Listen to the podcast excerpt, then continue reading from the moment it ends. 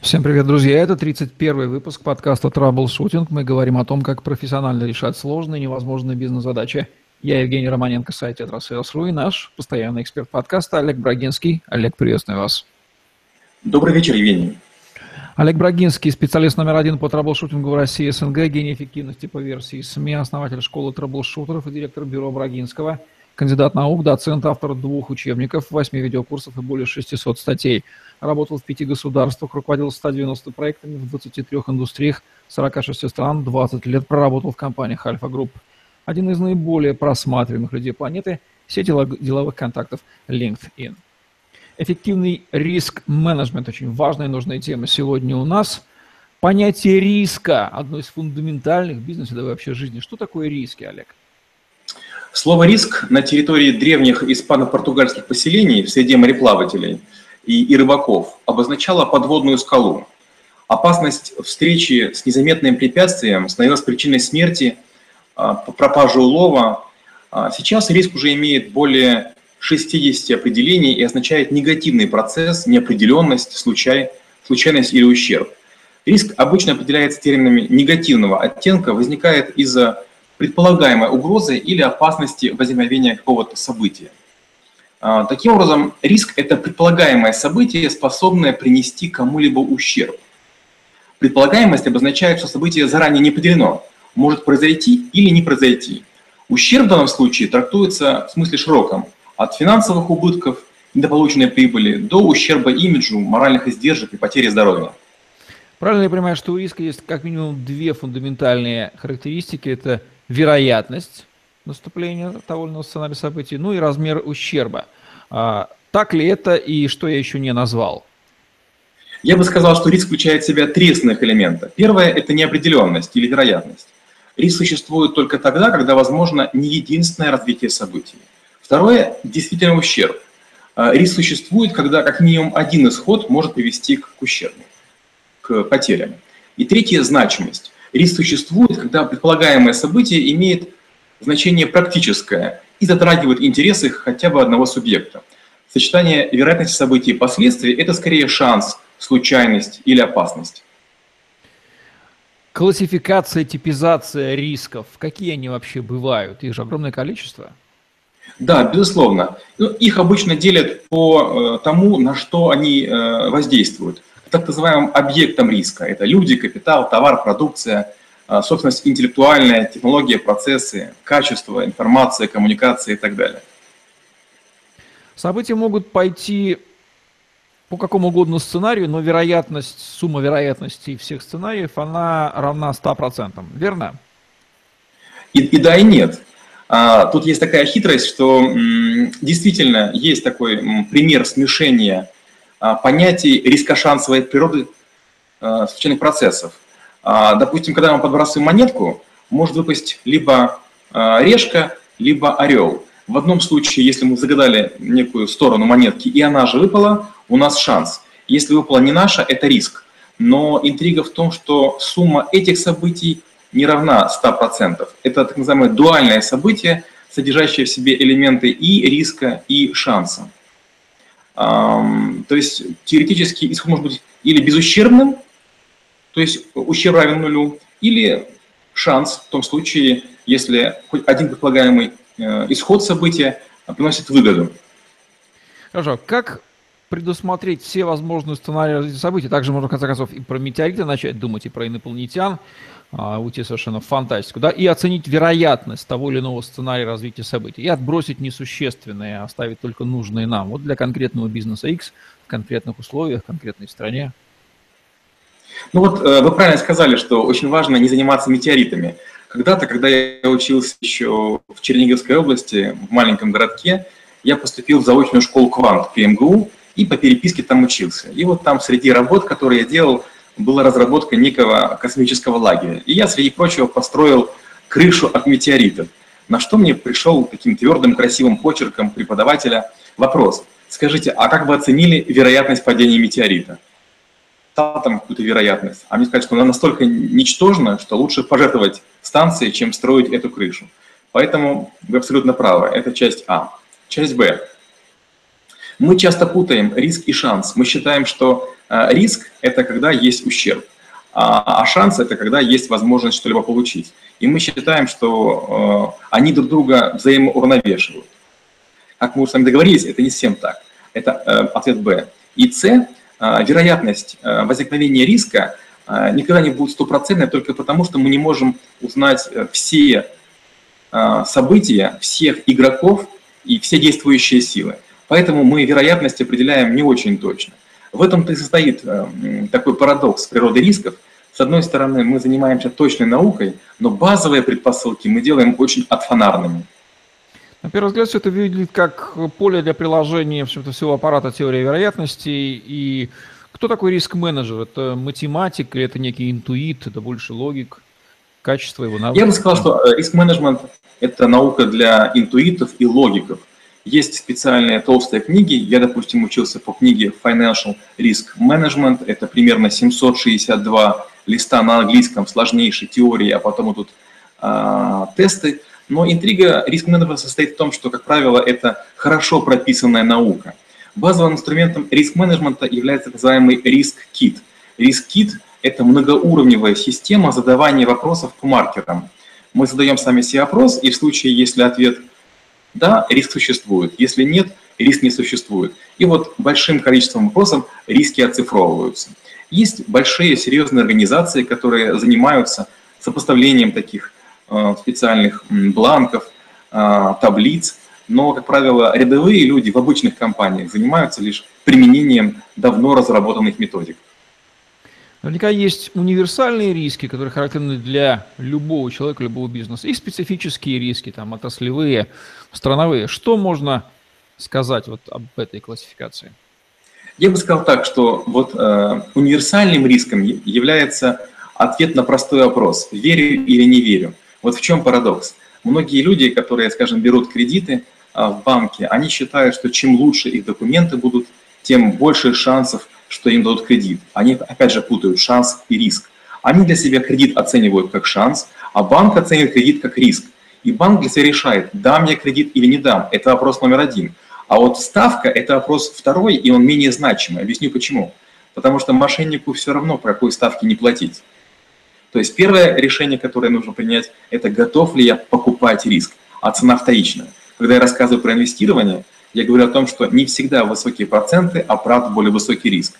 Потому что много процентов от ничего – это абсолютный ноль. Часто вот фраза «покупать риск», «аппетит к риску» характеризует и другую сторону риска. Это некие возможности для дополнительного дохода. А вот здесь правомерно называть это дело все тоже рисками оперировать? Я, к счастью, был причастен и к вычислению аппетита к риску, и к скоринговым рискам, и разным другим рискам – и я хочу сказать так, что э, это все очень похоже, знаете, на, на игру слов. А, вроде бы простые вещи называются наукообразно. Аппетит риску – это тот предел риска, который вы хотите для себя взять. Например, э, чем э, у человека длиннее ноги, тем потенциально выше он может прыгнуть, и тем по более крутым ступенькам он может ходить. Вопрос, захочет ли. Есть люди высокие, которые говорят, нет, я поеду лифтом. То есть они такой риск не покупают. То есть ваша способность взять на себя риск и ваши желания зачастую не совпадают. И это правило зависит от предыстории событий. Чем больше у вас событий имело характер шанса, тем чаще вы будете брать на себя риск. И наоборот. То есть возникает некая чувствительность. Опять же, когда я рассказываю о продажах, я часто говорю такую простую штуку. Вот звонит там топ-менеджер и говорит, а можно я клиенту отпущу товар в этот раз без денег? Обычно он платит. О чем говорит топ-менеджер? Он утверждает, что раз клиент много раз платил, значит вероятность того, что он заплатит, высокая, то есть риск невысокий. Интрига состоит в том, что каждое событие с предыдущим не связано. То есть оплата или неоплата каждой партии товара, она одинакова и от предыдущих событий не зависит. Почему человеку свойственно иногда не учитывать риски, игнорировать, вообще не понимать их, не осознавать, потом удивляться наступлению этих событий? Вот э, это как раз то, о чем мы с вами говорим, потому что многие люди думают о шансе. Они говорят, я попробую сыграть в казино, я попробую вложиться в этот рисковый инвестиционный проект с высокими процентами. А когда мы думаем о шансе, у нас затмевают, а, наши мозги затмевают картину будущего богатства. То есть мы соизмеряем текущее положение с тем будущим, которое может возникнуть. Так возникает у оптимистов или так называемых непуганных людей. У пуганных людей все наоборот. Они думают, ага, вот деньги есть на депозите или на счету. Если я вложусь в такой-то проект или в это такое предприятие, я рискую столько-то потерять. И вот они рассуждают другими категориями, как бы не потерять. Видимо, для риска больше подходит понятие там больших чисел, вот статистики, большого количества исходов, да, а для шанса это нечто вот разовое.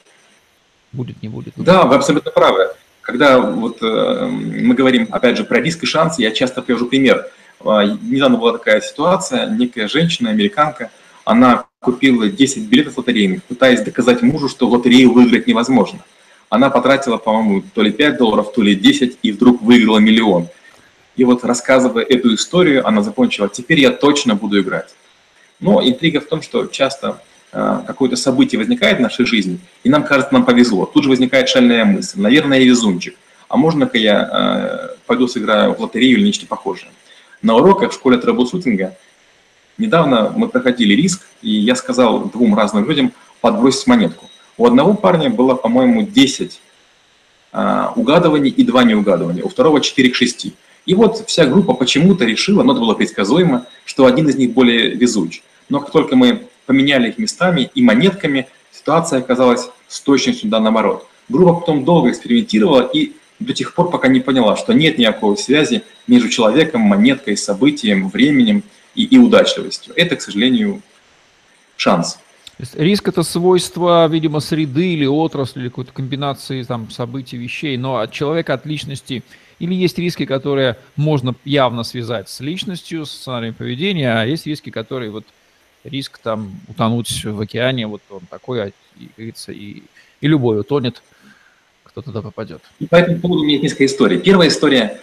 Когда я стал риск-менеджментом, риск-менеджером, мне было очень неприятно действовать все время по методике, которая была прописана. Я себя чувствовал, ну, вот как-то странно, я себя чувствовал марионеткой. Меня не спрашивали, верю я или не верю, готов я или не готов. Мне говорили, выполнил ли я по нужной методике расчеты. И я стал проводить эксперименты. Но первый эксперимент, который я провел, который оказался успешным, это а, а, я вычислял, насколько далеко мошенники идут э, за потреб кредитами. И оказалось, что люди, которые идут от места проживания, регистрации или работы в магазин до 3 километров, как правило, с вероятностью до 96% мошенниками не являются. Но люди, которые преодолевают до магазина или точки продаж более 12 километров, мошенники на 98%. И когда я это сделал, мне все сказали, ну это же было очевидно. И после этого я проводил невероятное количество экспериментов и перед этим спрашивал, скажите, а что вы думаете? И люди ошибались в процентах в 90 случаев. То есть, если вы хорошо понимаете индустрию, если у вас есть много случаев, то на большой выборке, на большой популяции, скорее всего, ваши эксперименты будут работать. Если же вы имеете дело с крупными какими-то сделками, с разовыми клиентами, ну, я бы так не рисковал. То есть я бы и не рисковал, и на шанс не надеялся. Если мы плавно подходим к вопросу big data и риски, как big data помогает нам в риск-менеджменте? А, был такой период у меня, когда в моей организации появилась сильная команда риск-менеджеров. А, мы собрали их из разных банков. И шла такая серьезная война за методики, за методологию. И вот тут-то мне очень пригодились big data. Скажем, как поступают э, риск-менеджеры? Они берут и на всю большую страну строят скоринг, то есть всех клиентов замешивают в одно тесто. Что я сделал с помощью big data? Я, я разделил территорию страны на зоны по 50 километров. Я вычислял рисковость клиентов сначала такими большими участками, потом я дошел до улиц, потом я дошел до крупных домов, потом до домохозяйств, Потом я начал связывать клиентов между собой, как отец, мать, супруг, супруга, дети, братья, сестры. И в конце концов я стал вычислять риск не с точки зрения э, формул математических, а с точки зрения big data. Зависимость риска от,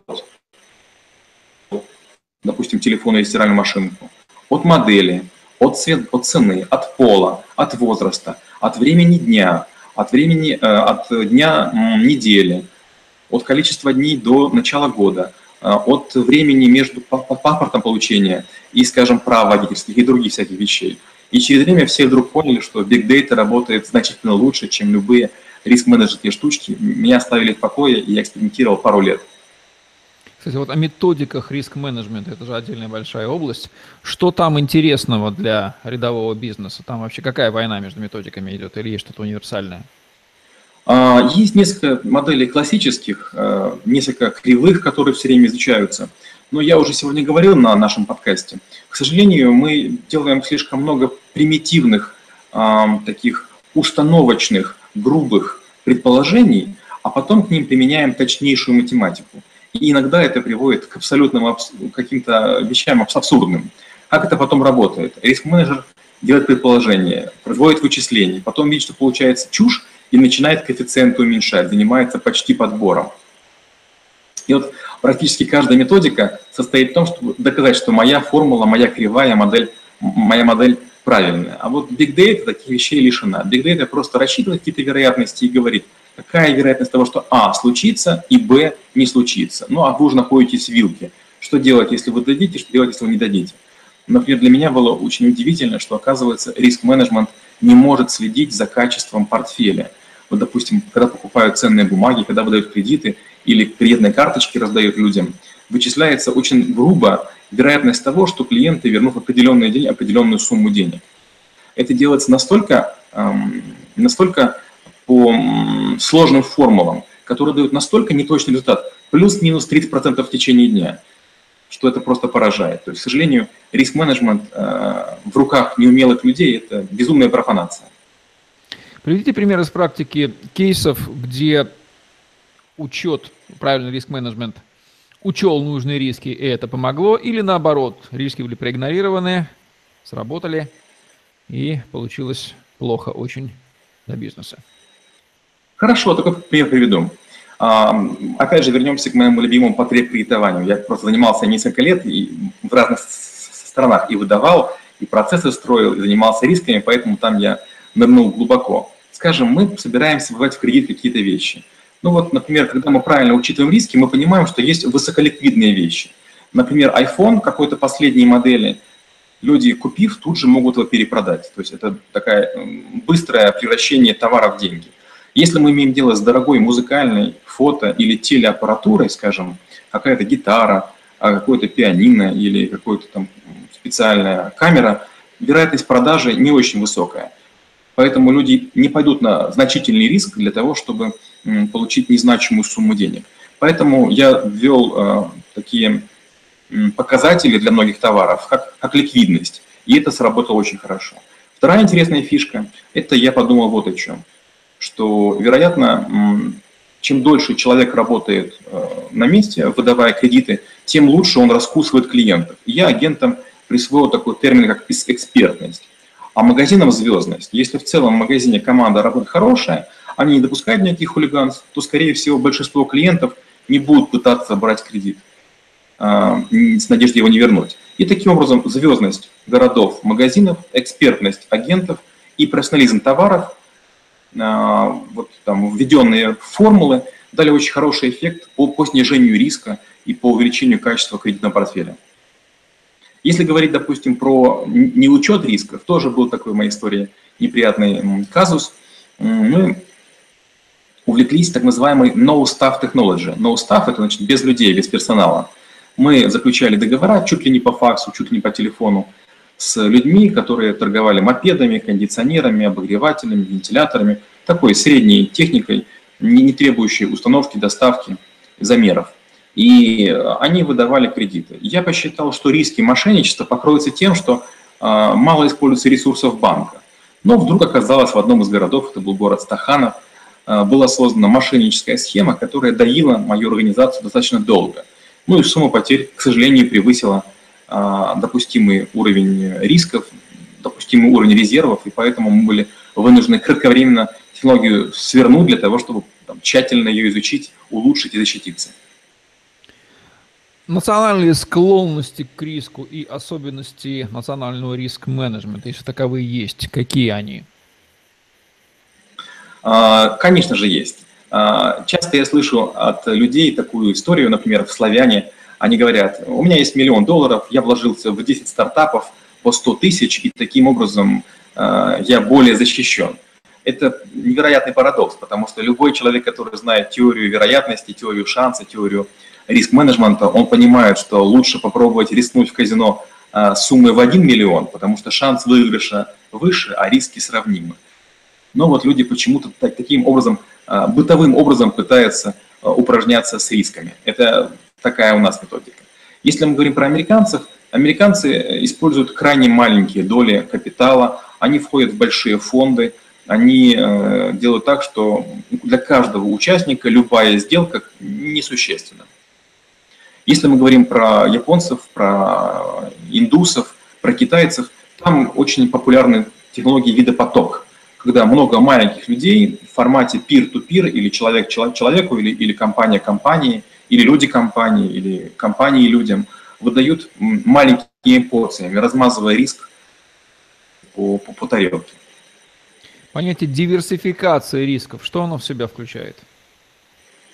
Диверсификация рисков, опять же, это большое заблуждение. Многие считают, что если использовать различные каналы, это и будет диверсификация рисков. У меня была такая ситуация, я а, руководил неким подразделением своей организации, и вдруг у нас пропала и связь, и, и интернет, и не работали платежные системы. Я начинаю разбираться, мы находимся на территории бизнес-центра, который имеет определенный класс энергозащищенности, два канала интернет, два канала электричества, но вдруг оказывается, что ни одно, ни второе не работает. Потому что где-то в другой части страны, через много километров, какой-то экскаваторщик нарушил линию передачи. А там, оказывается, рядышком шли и телепровода, и интернет-провода, и провода электрические. Так я впервые узнал, что многие технологии, которые нам рассказываются как выдающиеся, на самом деле фиктивные. Нам рассказывают, что интернет – это прообраз бывшей Арабнет, это сеть, созданная американскими учеными для того, чтобы если атомная бомба повредит любое количество звеньев сети, все равно связь состоится. К сожалению, это не так. Давно уже инженеры и специалисты по оптимизации, просчитав риски, сделали соединение не каждый с каждым, а через звездочку. Это означает, что нарушение крупных узлов сети приводит к неработоспособностью значимых ее сегментов. Вот один из таких примеров, который в реальной жизни показал, что мы не настолько защищены, как нам кажется. Понятие стресс-тест. Что это? Я обожаю эту штуку. Стресс-тест – это выделение для некого объекта риска, для некого процесса, для которого оценивается риск, для субъекта, перечня рисков, и э, потом включается механизм их раскачивания. Например, вы выпускаете некую продукцию. Давайте оценим риск того, что эм, доллар, скажет, упадет или повысится. Получаем значение.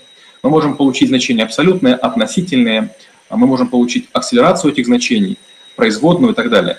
Но зачем это делается? Вопрос, а сколько одновременных рисков, какого совокупного масштаба мы можем выдержать? Вдруг изменится спрос, вдруг поднимутся цены, Вдруг люди потеряют работы, ваше предприятие останется ли живым? Стресс-тест – это возможность построить некую коробочку, в которой стороной является вариация некоторого параметра. Оценивается риск и допустимый размер. Зачем это делается? Строится дерево возможных сценариев развития событий для того, чтобы если мы в какую-то попадем точку, нам не думать, а просто действовать по сценарию. При таких событиях мы еще выдерживаем, при таких-то мы начинаем уже реагировать, а при таких-то мы закрываемся и даже не пытаемся сопротивляться.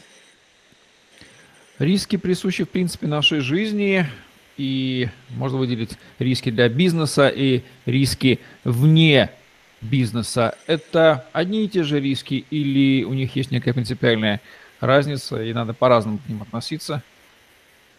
А, я бы сказал так, есть риски профессиональные, есть риски бытовые – а, недавно совсем, когда я работал вот в крупной компании, одна из ассистентов шла по ступенькам, которые были скользкие, которые были сделаны некачественно, и сломала ребра. И хотя мы много раз говорили, что когда-нибудь кто-нибудь сломает ногу или что-нибудь подобное, и у нас будут проблемы, никто этим не занимался. Но только один человек сломал себе ребра, как тут же встрепенулась большая организация, и значит, э, ступени, которые года три или четыре были в состоянии ненадлежащем, вдруг были приведены в идеальное состояние. Многие не понимают, почему а, правительство или надзорные органы дают разные команды. Например, где-то загорелась, как, загорелась какая-то сцена, и вдруг по всей стране волна проверить сцену на то-то-то. А все очень просто. Если возникает риск, возникает ущерб, возникает возможность проверить, а не будет ли повторов. На то, что что-либо не случится. Лучше пытаться все-таки этого перестраховаться. А бытовые риски – это когда мы надеемся, что не случится что-либо, и даже не, не особо задумываемся. Скажем, многие люди говорят, я много лет на машине ездил, зачем же мне опять страховаться? Они надеются, что у них будет все хорошо. Но что может быть другого? Предположим, с вашей машиной будет все хорошо, но вдруг вы царапнете другую машину, которая стоит раз в 20 дороже, чем ваша. Есть такие машины, их называют машины сейфы. Что в этом случае вы будете делать? Да, вы живы, да, ваша машина почти не повреждена, но повреждение другой машины такое значимое, что вам придется брать всю свою машину. И страховка ежегодная, здоровье, там, не знаю, зубов, вашего автомобиля, квартиры, она все-таки имеет смысл. Но почему-то люди считают необходимым, а, не покупать страховки, б, яростно торговаться, надеясь, что платят. То есть они как будто бы откупаются, как будто бы заранее платят за то, чтобы ничего не случилось. Но, к сожалению, для того, чтобы страховая компания могла с вами работать хорошо, наоборот, ей нужно переплачивать. Если вы все будете переплачивать, тогда и страховая будет вам выплачивать деньги по первому требованию. А если мы все не доплачиваем, то и страховая пытается не доплачивать везде, где только возможно. Вот мы здесь плавно подобрались к вопросу о страховании. Можно ли застраховаться от любых рисков или есть риски, от которых нельзя застраховаться, или это вопрос желания страховщика брать, не брать этот риск? Вот я уже сейчас на бытовой э, перехожу. Как нужно относиться к институту страхования цивилизованному человеку? Я скажу так, я э, помню середину 90-х, я в Германии работал, и вот в какой-то ситуации недалеко от, от моей э, машины два немца ударились. Они вышли, поздоровались, обменялись карточками, посмеялись, и как-то все было, у них было нормально. А до этого я помню, э, я видел аварию на нашей территории там, за несколько месяцев, где люди там полезли в драку и дрались до крови, потому что каждый считал, что он прав. Когда я приехал в офис к шефу, спрашиваю, почему так происходит? Мне шеф объяснил, понимаешь, они застрахованы, это ничего для них не страшно. То есть это их страховые компании будут разбираться, кто прав, кто не прав. И если все живы, здоровы, выплата будет вне зависимости от этих людей. Я сказал, а я застрахован, моя машина. А он рассмеялся и говорит, ты отдельно застрахован, машина отдельно застрахована. А, и я вдруг понял, что люди готовы нести расходы для того, чтобы не переживать, для того, чтобы не волноваться. Скажем, когда я рассказываю стартаперам, как правильно представлять стартапы, я им тоже говорю, имейте два ноутбука, два блока питания, две флешки, два кликера, два всего чего угодно. Потому что если сломается хоть что-нибудь, вы не сможете реализовать свой шанс. То есть риск не стоит того шанса, который у вас может быть. Я, когда могу, страхуюсь. Вот даже сейчас у меня недавно сгорел ноутбук, большой, мощный, сильный, с которым, на котором я работал. Но с другой стороны, по которым я разговариваю, ноутбук, он сверхлегкий, у меня их два, поэтому все хорошо. Флешки у меня две, винчестеры переносных у меня два. То есть я даже костюмы, сорочки, туфли, носки покупаю парами. Ну, потому что лучше я где-то немножко переплачу, но не буду волноваться, что мне чего-то не хватит. То есть пользование страховыми услугами, очень давними, древними, человечество давно это не забрало, это признак, в общем-то, цивилизованного человека. Можно так сказать? Конечно. У меня есть много товарищей, много э, знакомых, много коллег, много клиентов, которые безумно переживают, когда корабль задерживается в рейсе. Они ночами не спят. Я не знаю, сколько это им стоит здоровья. Их бедных крючит потом, нужно к массажистам. Их, их бедных там изжога мучает, они бегают к гастроэнтерологам. А есть коллеги, которые просто выплачивают небольшие страховые премии и спят себе спокойно, улыбаются и говорят, ну, послушайте, здоровье всего лишь одно. Ну да, это стоит там 5-10 тысяч долларов, ну, может быть, чуть-чуть дороже. Зато я спокойно сплю. И что бы ни случилось, мой риск ограничен той суммой, которую я заплатил. Общеизвестно, что жизнь России сопряжена с большими рисками для жизни и здоровья, чем в развитых странах. При понимании, это никто это не отрицает, и, собственно, наших сограждан. Как вы объясняете такое неприятие на физиологическом уровне, нежелание думать о страховании рисков, связанных с жизнью и здоровьем своим русского человека? Ну, я скажу несколько вещей. Первое, я скажу так, что мы пессимисты только на словах. Мы все время говорим, мы бубним о том, что все плохо, будет еще хуже, но мы только на словах. А в душе мы мягкие, ранимые, добрые, и мы надеемся, что вот именно нам повезет. Вот всем плохо, но если всем плохо, может быть, повезет. Поэтому мы несем деньги в странные банки, в которых чуть более высокие проценты. Поэтому мы стараемся не страховаться. Поэтому мы пытаемся проехать по какой-то узкой дороге. Поэтому мы не ставим какие-то решетки, сетки, замки. Мы думаем, а вдруг пронесет. То есть экономим на замке стоимостью, не знаю, в 5 долларов. Мы ставим под угрозу, не знаю, там, а, видеомагнитофон, который стоит гораздо дороже. Вот не знаю, какая-то такая беспечность. Надежда на русский авось, может быть? Я бы так и сказал. У меня даже есть такая статья, а, она называется «Бытовое управление рисками» на примере авоськи, где я рассказываю, а, у меня дедушка все время с кармане носил авоську. Он говорит, иду на работу, чем-нибудь выкинут, а у меня с собой авоська. Ну, он надеялся на шанс, то есть для него это было не риском.